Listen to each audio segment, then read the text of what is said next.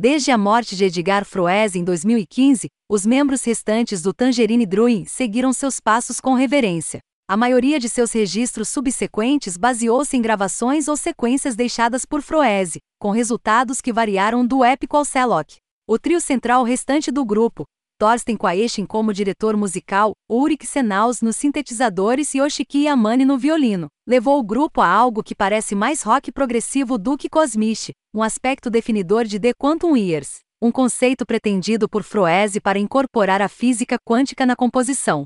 O júri não sabe o que isso realmente significa. Também foi um esforço conjunto para trazer Tangerine Dream de volta à sua antiga grandeza, uma missão nunca realmente realizada até agora. Simplificando, Raum é a primeira vez que o grupo realmente capturou o que tornou seu trabalho passado tão bom em muito, muito tempo. Para um fã de Tangerine Dream, este álbum é glorioso. Uma olhada na capa do álbum deve dar a você uma sensação calorosa. É um retrocesso direto para álbuns como Alpha Centauri e Zate, de uma época em que o grupo estava fazendo sons que basicamente ninguém nunca tinha ouvido antes. Raum não pretende ser tão inovador. Em vez disso, o grupo aproveita as melodias e arpejos inimitáveis de Froese e embelezam com cuidado, destacando o lado contido de Tangerine Drouin, em vez do bombástico dos últimos dias do grupo. Não que não haja surpresas, os primeiros compassos ondulantes do álbum levam a uma batida rápida e quebrada, em algum lugar entre techno e electro. Tangerine Drouin vai para o clube não é, mas essas batidas emprestam a Raum a força composicional que tornou faixas dos anos 80, como Beat Film, tão memoráveis. Todas as faixas mais curtas de Raum equilibram o lado mais magistral do trabalho da banda nos anos 80 com ritmos modernos e melodias IDM que poderiam ter acabado em um disco duplate. Eles são adoráveis, mas Raum realmente pertence aos seus dois épicos de mais de 15 minutos.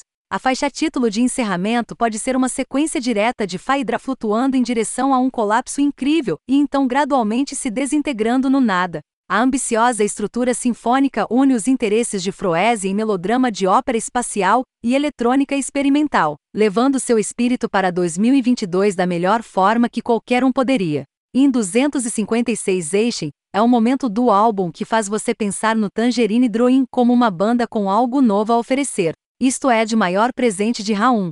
Não é apenas uma viagem ao passado, mas uma adição verdadeiramente valiosa a um dos catálogos mais importantes, mas impressionantes, da música eletrônica. Tentar seguir Tangerine Dream, depois de Love on a Real Train, é uma tarefa para tolos. A discografia deles é tão recheada de trilhas sonoras, discos descartados, séries confusas e remakes que seria fácil perder a esperança de que a banda algum dia fizesse outra faedra, ou mesmo uma águia branca. Mas se você quiser pegar um disco do Tangerine Dream pós anos 80, faça este.